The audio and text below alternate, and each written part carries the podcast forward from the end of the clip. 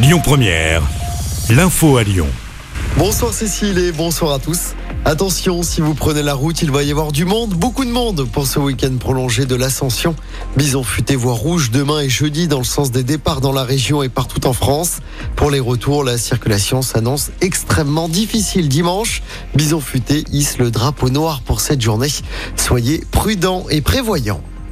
Force ouvrière et la CFDT sont les premiers syndicats reçus par Elisabeth Borne à Matignon, la première ministre qui veut renouer le dialogue avec les partenaires sociaux après la promulgation de la réforme des retraites. Laurent Berger qui a bien l'intention de reparler des retraites avec la première ministre. Les autres syndicats seront reçus ce mercredi. Dans l'actualité locale, un babysitter soupçonné de viol sur un enfant de 4 ans. Le suspect est un homme de 41 ans qui habite à Bourgoin en Isère. Il a été mis en examen pour viol sur mineur et placé en détention provisoire en fin de semaine dernière. L'enquête se poursuit. Le 76e Festival de Cannes débute ce soir. 21 films en compétition dans la sélection officielle. Ce soir, c'est le dernier film de Maïwen, Jeanne du Barry avec Johnny Depp qui est projeté en ouverture du festival. Film qui sort également au cinéma ce mardi. Le Festival de Cannes va se terminer le 27 mai.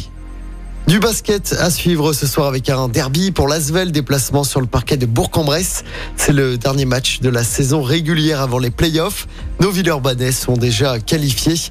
Et puis en football, place aux demi-finales retour de la Ligue des Champions avec le derby milanais entre l'Inter et le Milan AC. L'Inter est en balotage favorable après sa victoire 2-0 au match aller.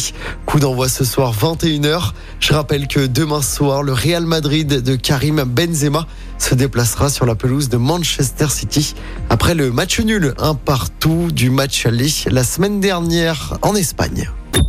Écoutez votre radio Lyon Première en direct sur l'application Lyon Première, lyonpremière.fr et bien sûr à Lyon sur 90.2 FM et en DAB+.